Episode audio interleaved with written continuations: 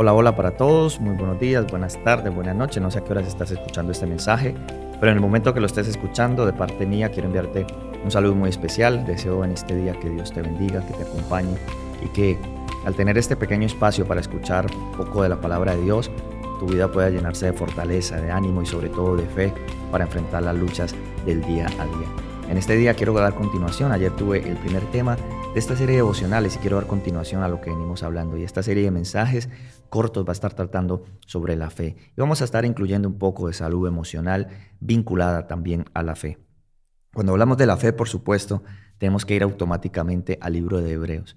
El capítulo 11 de Hebreos cuenta la historia de personas que fueron valientes, personas comunes y corrientes, porque regularmente cuando se nos habla de la Biblia, muchas veces nuestro acercamiento a ella es como una serie de personajes que a lo mejor son como de otro mundo, de otro planeta, eh, seres diferentes a nosotros. Pero la escritura nos cuenta la historia de personas comunes y corrientes. Personas como tú y como yo que tuvieron luchas, que enfrentaron dificultades, pero su victoria radicó en la fe. La fe es una palabra muy pequeña, son solo dos letras. Y si queremos ampliar o buscar algunos sinónimos, fe es sinónimo de creer, y estuvimos hablando, si no has escuchado el devocional de ayer, puedes hacerlo, de creer. Cómo la creencia eh, que hay en nuestro corazón, nuestro sistema de creencias hace una gran diferencia en la manera como vivimos, cómo actuamos, cómo pensamos, cómo obramos. El capítulo 11 se ha llamado como una especie de museo de la fe, es una galería de la fe. Y comienza diciendo en el versículo 1 que la fe es la certeza de lo que se espera, es la convicción de lo que no se ve. Por ella alcanzaron buen testimonio los antiguos. Fe, certeza. Siempre es bueno para entender un concepto bíblico hacer uso de los sinónimos. Y cuando hablamos de fe, la palabra de Dios en palabras del apóstol Pablo eh, dice que la fe es certeza. Certeza. Y hoy en día, cuando hablamos de certeza, es una palabra que para muchos puede ser desconocida porque si hay algo que ha sucedido en los últimos días que hemos vivido es que no hay certeza la pandemia y toda la situación que ha ocurrido, todo lo que ha pasado en el mundo, ha generado una serie de incertidumbre que viene siendo lo contrario a la certeza. ¿Qué certeza podemos tener hoy cuando de un momento para otro el mundo es cerrado? ¿Qué certeza podemos tener hoy cuando no sabemos si lo que está pasando es temporal o simplemente va a seguir por mucho tiempo? ¿Qué certeza puedo tener en este día cuando no sé realmente si vendrán unas crisis económicas como todos están pronosticando, si el mundo va en una dirección muy opuesta a lo que uno pudiera desear, pero la Biblia nos dice que la fe es certeza de algo que se espera. Porque es que la esperanza, que es otra palabra ligada a la fe, es lo que al final nos permite movernos. La fe, la esperanza, la creencia es lo que finalmente va a hacer una gran diferencia entre quien se levanta por la mañana simplemente a vivir el día y decía una persona que cuando no tenemos un plan, un propósito, lo único que hacemos es prácticamente aplazar la muerte. Pues hoy no me morí, voy a vivir un día más. Sin embargo, la fe, que está ligada a la esperanza, nos genera a nosotros un, deseo de vivir, un deseo de alcanzar las cosas. Algo que nos pasó con toda la situación final que hemos vivido es que muchas personas perdieron la certeza en sus futuros, en sus sueños, dejaron de soñar y uniéndonos al devocional de ayer, dejaron de creer. Pero la fe es certeza, es seguridad. Y cuando Dios te pide que creas, tampoco lo está haciendo de una manera ciega. Porque así como se dice que el amor y otras cosas son ciegas, la fe no puede ser ciega. Podríamos tener la sensación de que fe es confiar ciegamente. Sin embargo, a donde quiero llevarte con esta reflexión es que Dios ha dado suficiente evidencia de que está con nosotros. Y seguramente cuando tú meditas o piensas en esta mañana, cuál es la mayor evidencia que tienes de la existencia de Dios, yo creo que podemos llegar juntos a la conclusión que la mayor evidencia de su existencia es la obra que ha hecho en nuestros corazones. Entonces Dios quiere que llenes tu vida de certeza, porque al final la incertidumbre es un sentimiento bien complicado de manejar. La zozobra también que se genera, el no saber qué va a pasar, qué viene, cómo, obrar, hacia dónde avanzar, qué ruta tomar, qué decisiones tomar. Dios quiere que llenes tu vida de certeza de convicción.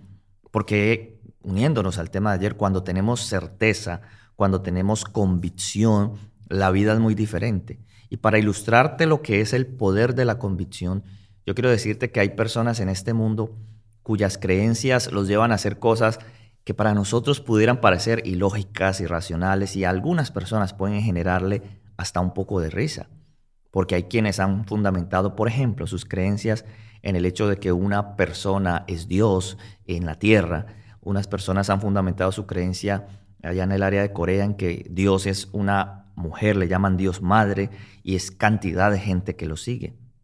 En algún momento un hombre llamado José Luis de Jesús dijo soy Jesucristo e invitó a todos sus fieles a tatuarse el número 666. Muchos falsos mesías, falsos cristos, personas que se han presentado en el nombre de Jesús, han recogido fieles y son personas que están dispuestas a hacer todo cuanto se les pide. Son personas que están dispuestas a ciegamente entregar en muchas ocasiones sus bienes, su vida y hasta su honra por el hecho de seguir a un Mesías, a un falso Dios o a una persona que generó en ellos una creencia, una convicción. O sea que lo que nosotros tenemos en nuestro corazón y en nuestra mente, la convicción de lo que somos, nos va a hacer definitivamente vivir de una manera diferente. Por eso la fe tiene que estar fundamentada en la verdad de Dios. Tú puedes creer en esta mañana que estás aquí simplemente por la casualidad o puedes creer en esta hora, tarde, noche, en el momento del día que estés escuchando esto, que definitivamente sí Dios está contigo, certeza. Cuando tienes certeza la vida es diferente. Por ejemplo, yo quisiera que esta mañana tú me acompañaras a creer que hay varias cosas que son inciertas en el mundo, sí.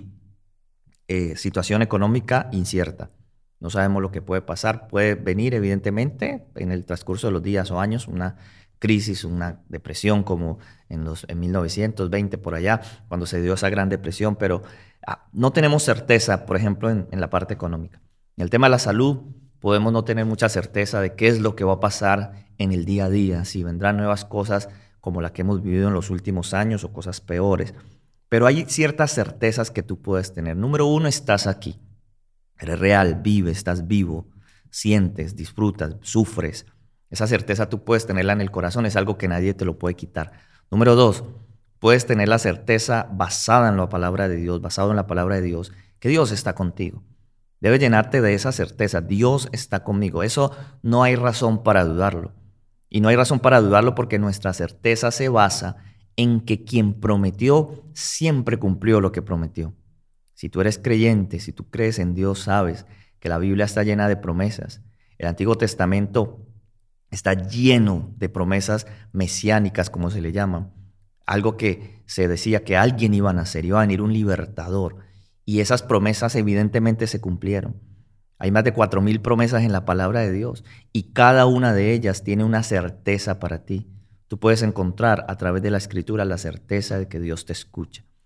Tú puedes tener la certeza en esta mañana que Dios no te dejará solo. Tú puedes tener la certeza que tus planes, que tu vida realmente están en manos de Dios. Porque la fe es la certeza, es la seguridad. Dios no quiere que vivas en una vida incierta, en un desierto vacío, vagando, sin rumbo, sin dirección, sino que Él quiere que te levantes cada mañana con la certeza. Entonces esto es práctico. Cuando comience tu día, como lo quieras comenzar, pero arrodíllate cerca de tu cama, cierra los ojos y ten una plática, una conversación pequeña con Dios. Esto ya le pone a tu día un toque diferente. Ya no es solo levantarse, correr, revisar el celular, ver qué hay para el día, sino que estás comenzando tu día con una certeza y esa certeza es que Dios está contigo. Es que las cosas no suceden por el azar. Es la certeza de que Dios te acompaña y como prometimos que en esta serie devocionales vamos a incluir un poquito de salud emocional, esta es la última parte. Muchas veces las crisis de ansiedad, la depresión y otras cosas que, se nos, que la vida nos ataca, están asociadas a incertidumbre. Porque como alguien dijo bien, la depresión es un exceso de pasado, cosas que no hicimos, que hicimos mal, que dejamos de hacer.